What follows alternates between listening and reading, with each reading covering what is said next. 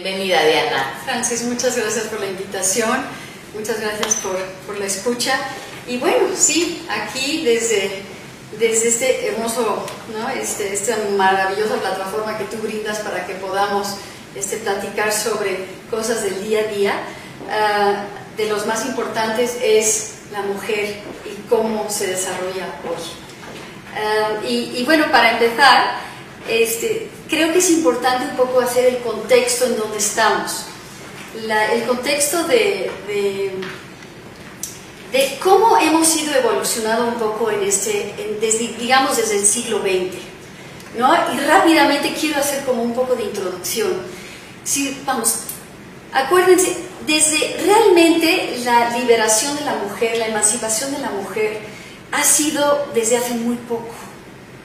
Si, si, nos ponemos a pensar que desde el siglo XX ah, la mujer no tenía el voto, ¿sí? no podía salir sin un hombre a la calle, no podía ponerse pantalones, no podía fumar en público. ¿sí? Entonces, estamos hablando de que desde a partir del siglo XX, en donde las mujeres realmente empezaron una labor muy, las sufragettes, ¿te acuerdas que les decían las sufragettes? Ah, empezaron una labor de liberación y fueron como 15 años peleando el voto en Inglaterra, en Europa, en Estados Unidos. Luego siguió la Segunda Guerra Mundial, en donde se vaciaron las fábricas porque los hombres se fueron a la Segunda Guerra Mundial y entonces las mujeres tomaron su lugar. ¿sí? A partir de la Segunda Guerra Mundial regresan los hombres y empieza una época en donde realmente la parte cultural, religiosa, histórica, antecedentes familiares, hacía que la mujer se tenía que regresar a la casa. ¿no? Esto era como la, la, tendencia que querían que pasara ¿no? este, en, en lo que era la historia. Esto no pasa. Las mujeres ya no querían únicamente regresar al hogar y dedicarse al hogar. Entonces empezó a haber un boom muy importante en relación a estudios universitarios, la Ginsberg, acaba de salir una película maravillosa que recomiendo muchísimo, en donde ella en los años 60 ¿no? empieza a estudiar leyes en Harvard y no había cupo para mujeres. Otro gran evento fue el anticonceptivo, en donde las mujeres recuperan su cuerpo, ¿no? este, el cuerpo se vuelve suyo y el tiempo de la mujer empieza a ser distinto. ¿Sí? Pueden decidir cuántos hijos tienen, elección de pareja se vuelve más fácil, ¿no? Y entonces... el sexo por placer y no nada más por reproducción. El sexo por placer es uno de los temas más importantes, ¿no? De veras el, autocontrol del cuerpo. Y, eso, y, lo comento porque parecieran dos cosas distintas, pero no lo son. Están súper ligadas esta libertad con y entonces, bueno, ya empieza la, época hippie, ¿no? Y las mujeres empiezan a tener una prevalencia en la sociedad laboral, en la, en la parte laboral muy importante.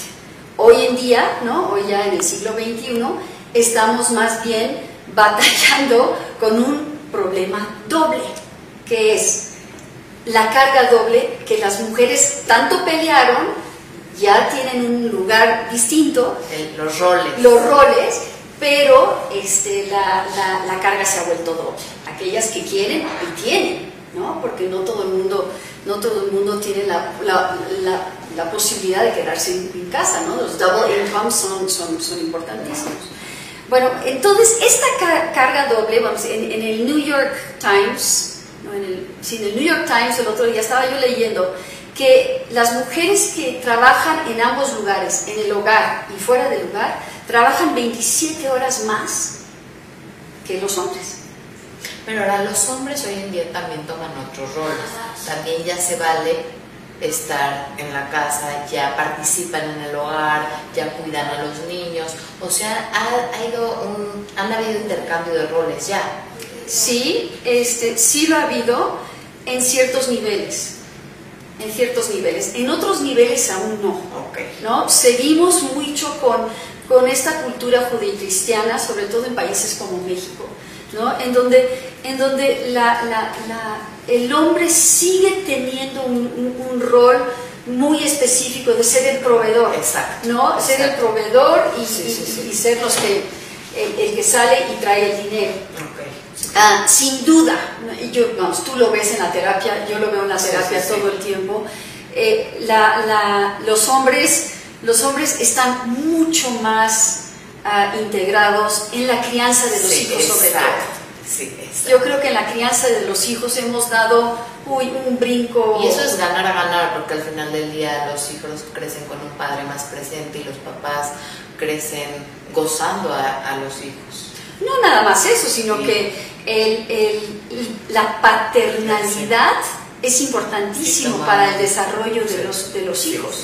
¿no? Un papá presente. Un papá presente. En todos sentidos. En todos los sentidos. Además, bueno, tú lo sabes, ¿no? Este, la ley del padre es importante y la ley del padre, bueno, pues es todo un tema. Pero bueno, vamos a Sí, tratar de, sí, sí. de no, de no desviarnos, que es muy claro. fácil porque es fascinante el tema.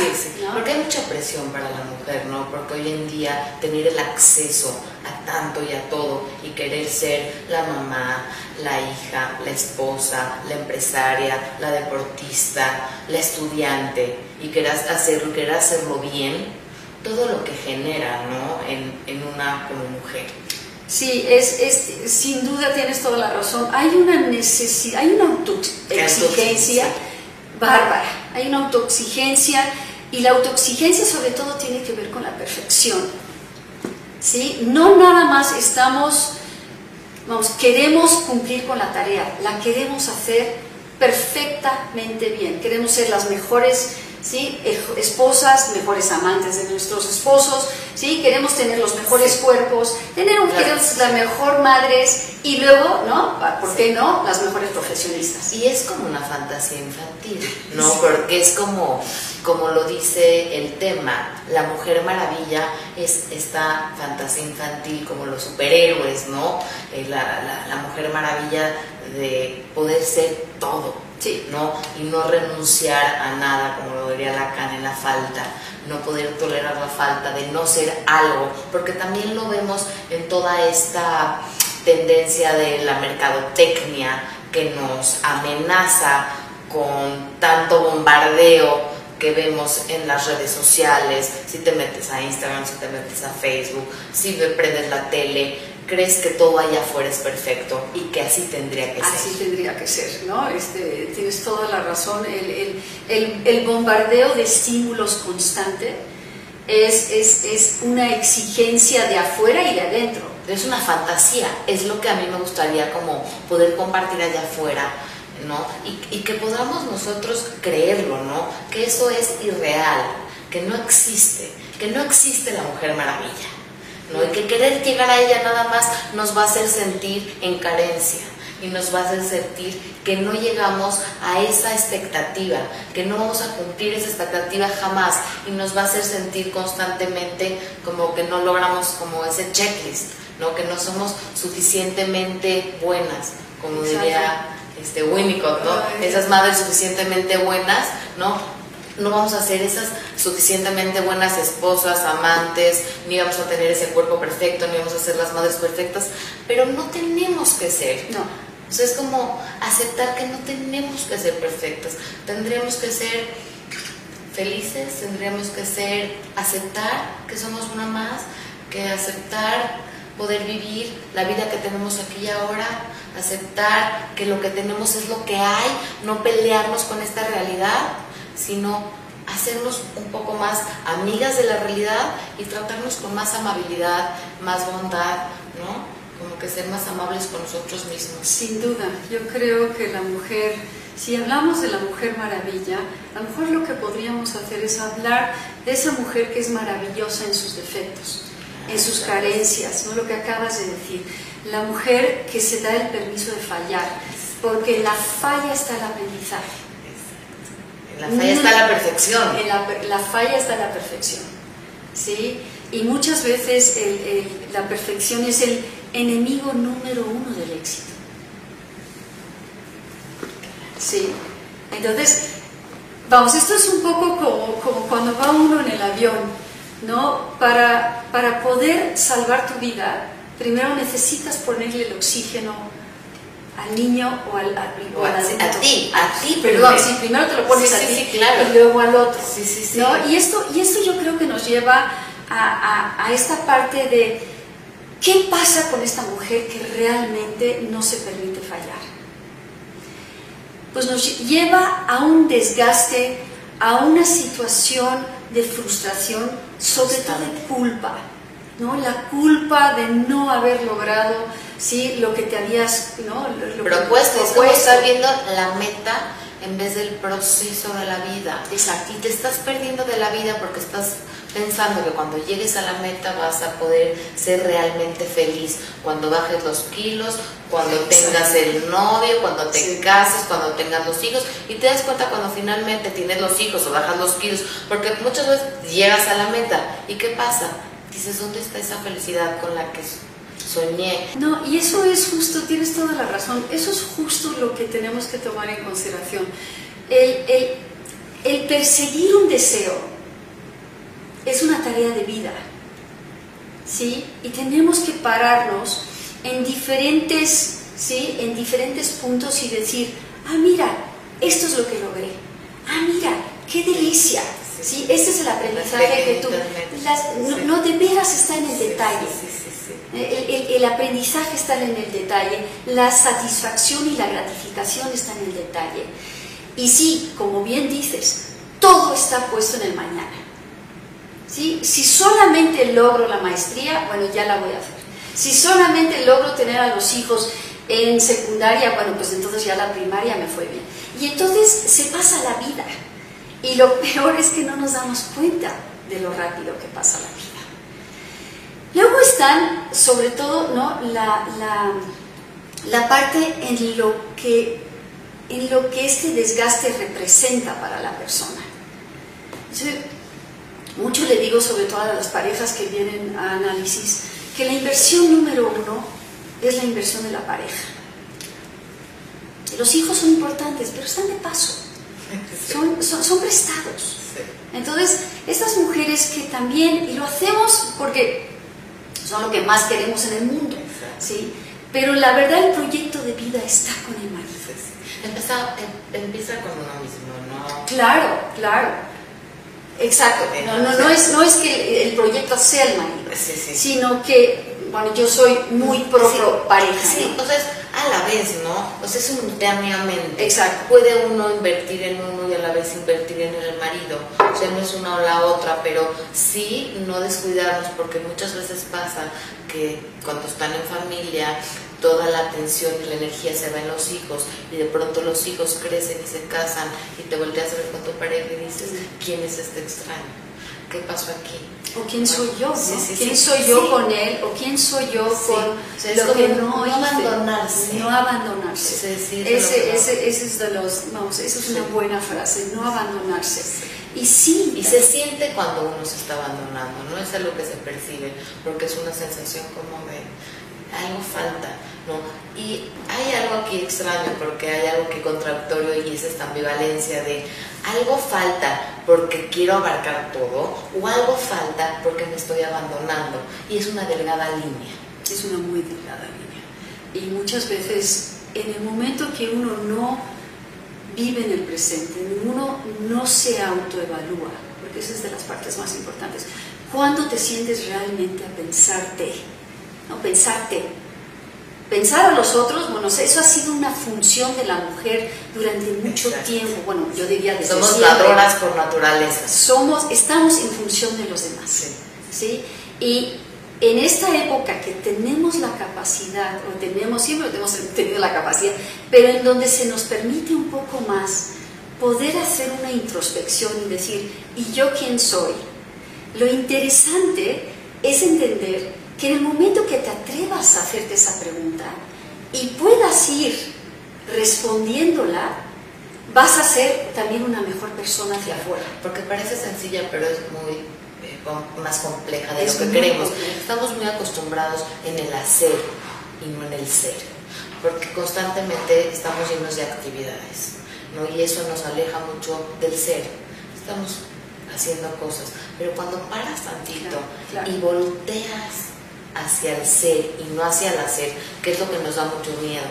¿no? Ese contacto con nosotros mismos, porque eso es lo que nos hace, es lo que nos hace sentir, ¿no? Porque el otro se arregla, se arregla haciendo cosas, huyendo. Claro. Pero cuando estás en contacto con tus emociones, que estamos muy poco acostumbrados a sentir porque no nos gusta cuando nos sentimos tristes o cuando nos sentimos enojados o solo son emociones que no nos permitimos porque las vivimos como negativas. Exacto. Cuando las emociones no son buenas ni malas, son y fluyen y pasan.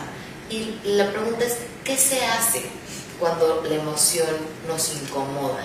Cuando nos rebasa la emoción. Cuando nos rebasa Cuando nos rebasa, cuando nos incomoda. Exacto. Cuando, cuando no te das ni cuenta, que esa, esa es, sería de las... Un ¿no? paso es, antes. es un paso antes, el paso antes de no darte cuenta que estás incómoda. Exacto. ¿Por qué? Porque en el fondo hay lugares incómodos que se vuelven nuestros lugares. Eso está ¿no? La incomodidad puede ser nuestra plataforma de vida. Entonces, ¿Y este, qué pasa ahí? es esta línea que tú Sí. dices, esta línea tan delgada entre el saberse, saberse contenta, ¿no? Porque la felicidad luego me parece un, Un una- término un término un que, pero, pero esta parte en donde te sientes gratificada, en donde te sientes con, una, ¿no? con, con un, con un insight, con una introspección que puede ayudarte a controlar la autoexigencia, controlar la autoevaluación, la, ¿no? la, la, la- la autoestima, bueno, este, esto- estas, partes. son sentir goce en el esfuerzo. el sentir, el aprendizaje, ¿no? El saber que, porque además, y tú lo, lo- lo comentaste, estamos en una época en donde además todo está pasando demasiado rápido. Nuestra, nuestra necesidad de gratificación tiene que ser inmediata. Y, y lo malo, ¿sí? De estar en ese lugar es que no aprendes. Porque, todo pasa, todo, todo es pasa. desechable. Eh, el aprendizaje es desechable, la lección es desechable. Eh, desde los teléfonos ya salió el nuevo, ya quieres el nuevo. Desde las cosas materiales más pequeñas hasta las cosas emocionales, las parejas son desechables. Este, todo, Sí, ¿no?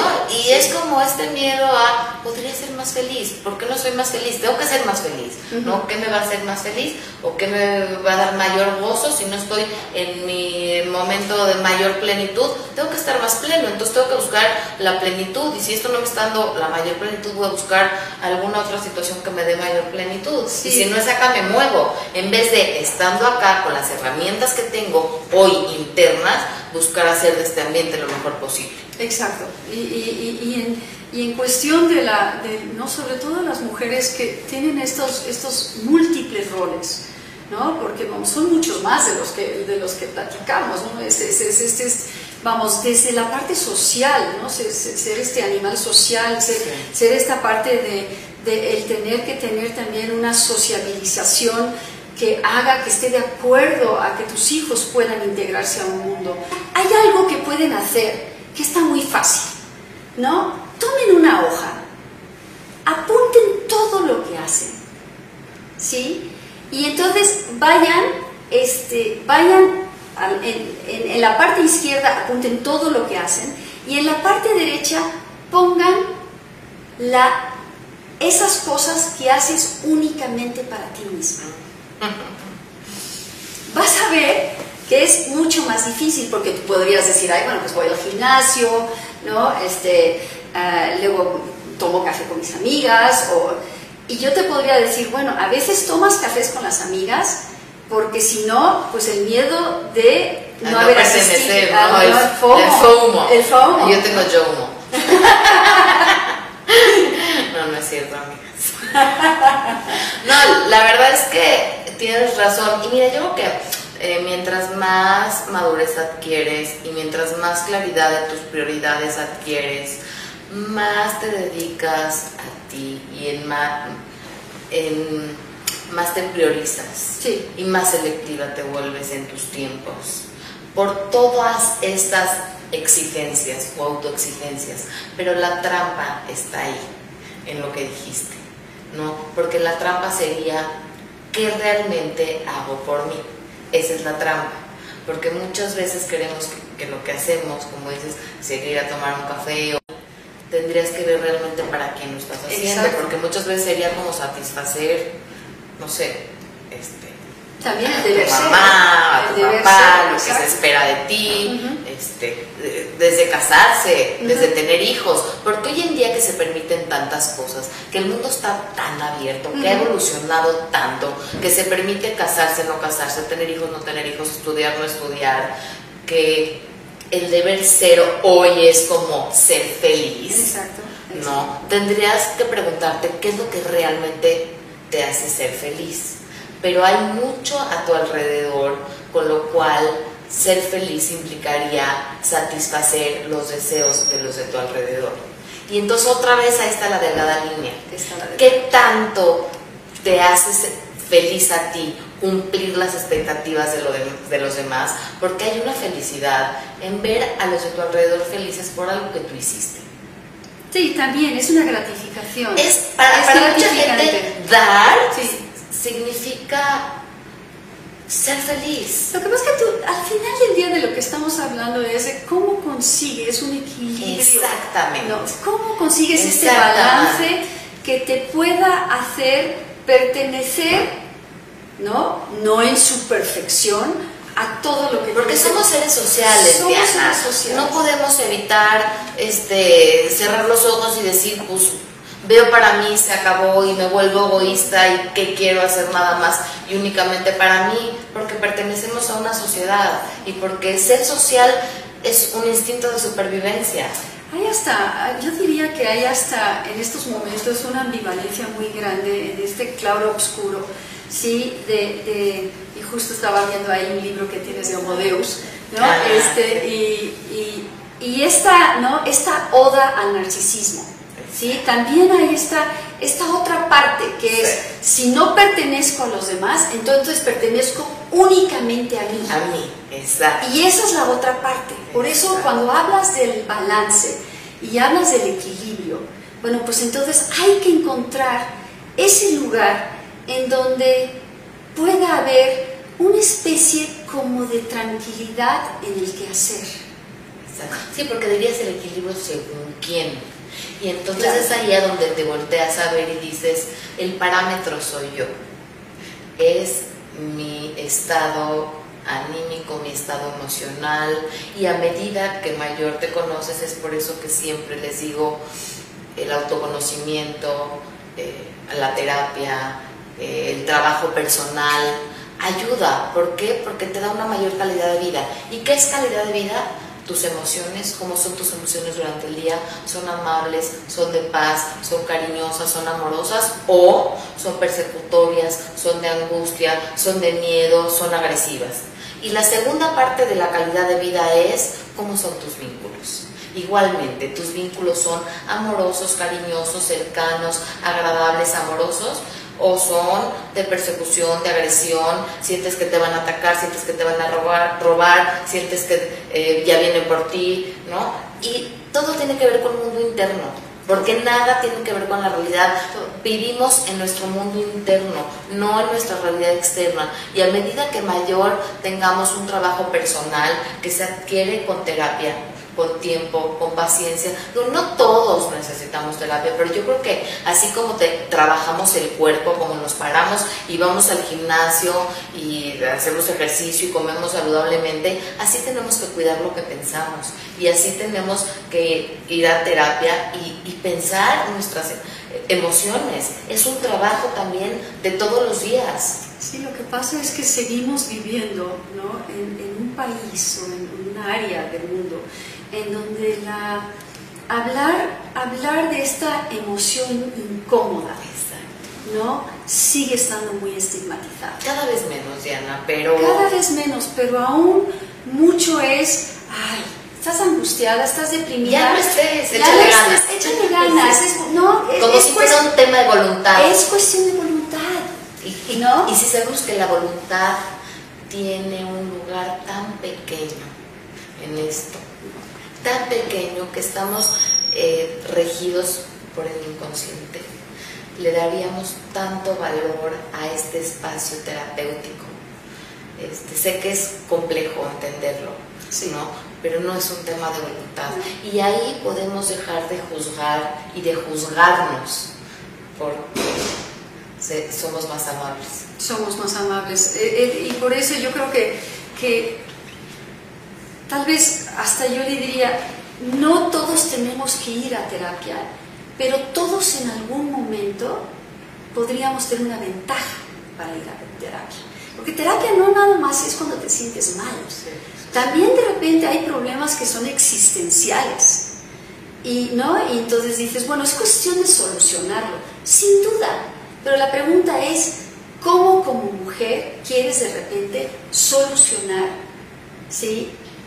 El problema que hay? ¿Lo quieres hacer desde un lugar de introspección o lo quieres hacer desde un lugar en donde a lo mejor te cuesta más trabajo.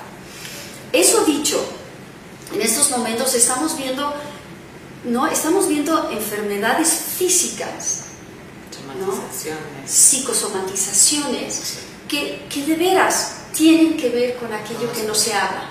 Lo que no se habla se actúa. Sí, y si no se actúa, tu cuerpo lo habla. Y son finalmente desarrollar herramientas para la vida, porque no es en especial para ese preciso momento en donde está la crisis, sino son para tu vida y finalmente te vas a beneficiar tú y se van a beneficiar los de tu alrededor.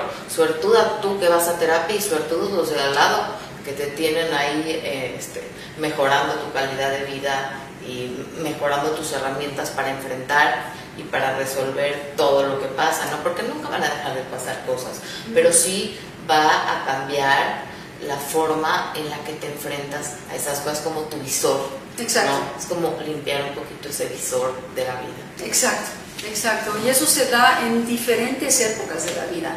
Se da cuando los hijos son muy bebés, cuando no hay una sensación de repente de aprisionamiento, ya no estoy en el mundo adulto, estoy en el mundo infantil y eso me tiene muy desesperada, cansada, ¿no? Estoy viendo que mi marido está creciendo en su trabajo o en el trabajo mismo, ¿no? Yo acabo de tener bebés y entonces no puedo, no, no, no puedo alcanzar el puesto, o estar con hijos adolescentes, o estar en una situación económica precaria. Todos estos son problemas de la vida que pueden ¿sí? Van a pasar.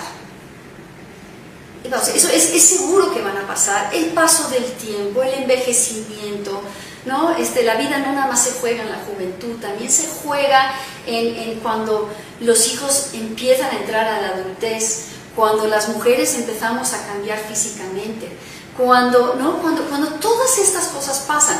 Es un, vamos, es un proceso en donde siempre podemos beneficiarnos con una, ¿sí? con, un, con un autoexplorarse y decir, a ver, ¿dónde estoy hoy y hacia dónde quiero ir?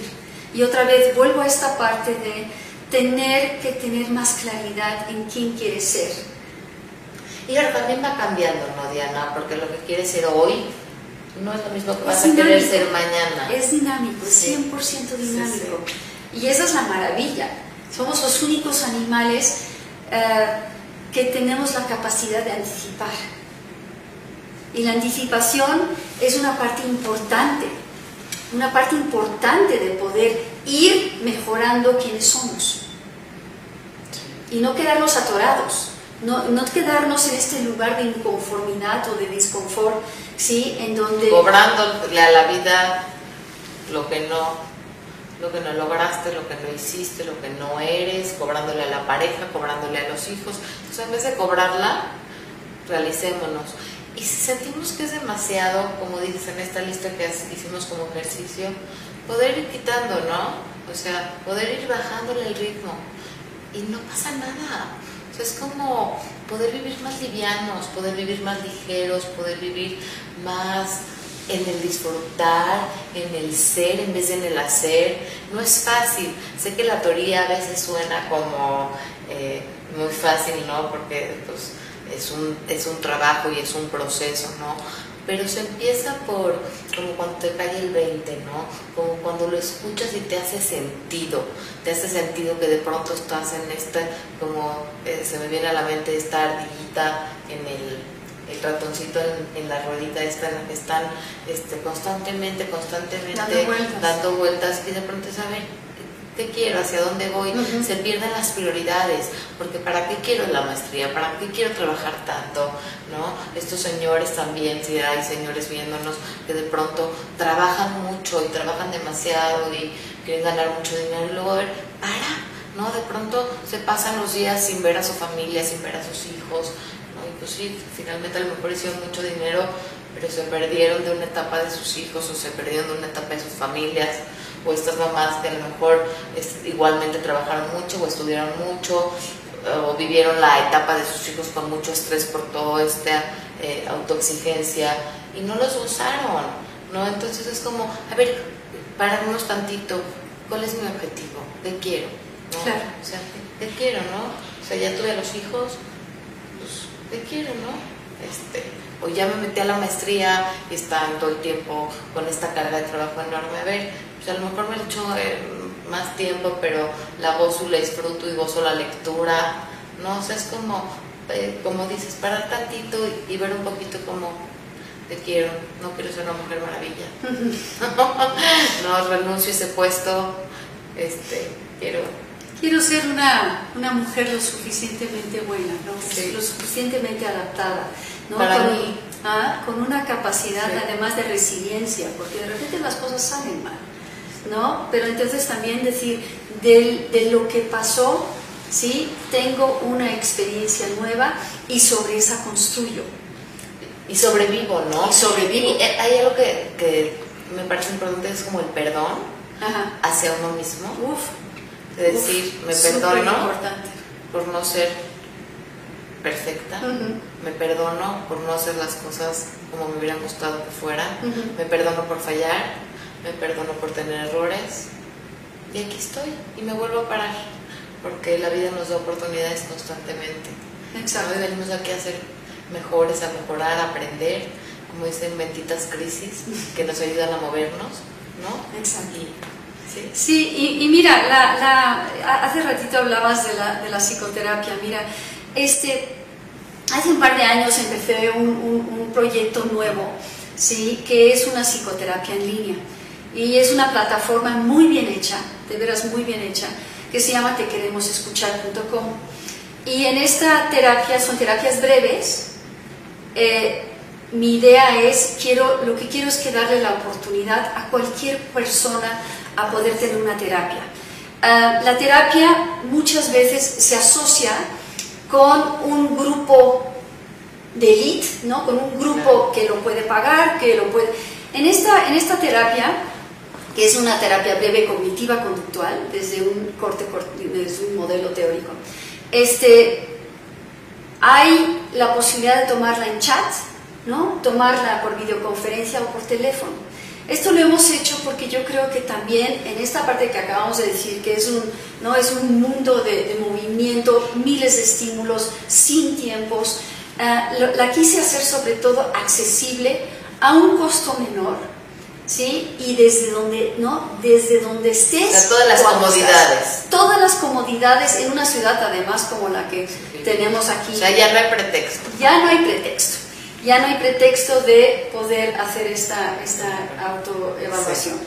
Ahora, otra cosa importante, tenemos un curso que también, vamos, este, si me permites decirla, es un curso que se trata justo de esto y que tiene que ver con, um, es, es un curso sobre la Mujer Maravilla y el mindfulness aplicado en el día a día. ¿Sí? Entonces es un, es un curso, es un tallercito de tres horas que lo vamos, el siguiente después de las vacaciones va a ser el jueves 22 de agosto de 5 a 8 de la noche. Y ahí, este, sobre todo, me gusta porque se hace una dinámica entre las mujeres en donde todo el mundo sí puede un poco también poner su, ¿no? poner su granito de arena. Es, no es terapia, obviamente, pero es como, es mucho más interactiva. Sí, y te das cuenta de la universalidad, ¿no? que no eres la única que se siente así.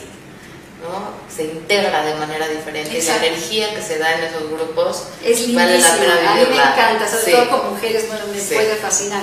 Y luego algo que se me, se me quiero, quiero regalarle a, las, a tus, no, tus escuchas un código para entrar a Te Queremos Escuchar, ¿sí? que es F Cohen, Sí, ¿sí? sí, de sí. Francis Cohen, Con mayúsculas. todos mayúsculas, F C O H E N. exacto. ¿no? Con eso entran a tequeremosescuchar.com, ponen el, el código y tienen la primera sesión gratis. En esta primera sesión está, obviamente, ¿no? Este, eliges a tu psicoterapeuta porque hay muchos, vamos, varios. Ah, haces unas evaluaciones que luego nosotros te vamos a dar las- las- los resultados y sobre eso ya con tu terapeuta tú defines un tratamiento breve que te puede ¿no? ayudar en tu, en, tu, ¿no? en tu problema En específico. Sí. Qué generosa. No, Diana. al, al contrario. Gracias. Y además les quiero, ¿no? bueno, Francis les va a regalar este, un, un libro, que, un pequeño manual sobre ciberpsicología, que es la, la- esta innovación que Ah, les está comento de psicoterapia en línea, es la psicoterapia digital. Así, hay que enseñar. Y, y, y bueno, tenemos tres libros para regalar eh, y, y por favor, además, el, el, el que necesite, el- si, si se necesitan más. Si quieres dar tus datos, Diana. Sí, mis, mi- mis datos son, yo soy Diana Cover, mi correo electrónico es diana.cover, es C-O-V-E-R, arroba tqe.mx. Entonces ahí, y si no, en, el, en, en la, en la misma, en la misma, en, el- en la web, en la página de Te Queremos Escuchar, ahí pueden encontrar todos nuestros datos. Yo te quiero agradecer muchísimo de por haberme invitado. Muchísimas gracias a ti, gracias por compartir tu conocimiento, por tu generosidad, por tu presencia. No, Espero que regreses pronto. Gracias. Y muchísimas gracias a todos. Si les gustó, les hizo sentido, les ayudó, compartan por favor este video. Solo así va a llegar a más gente y les agradezco mucho a todos. Gracias. Gracias, Gracias Diana. Gracias por estar acá.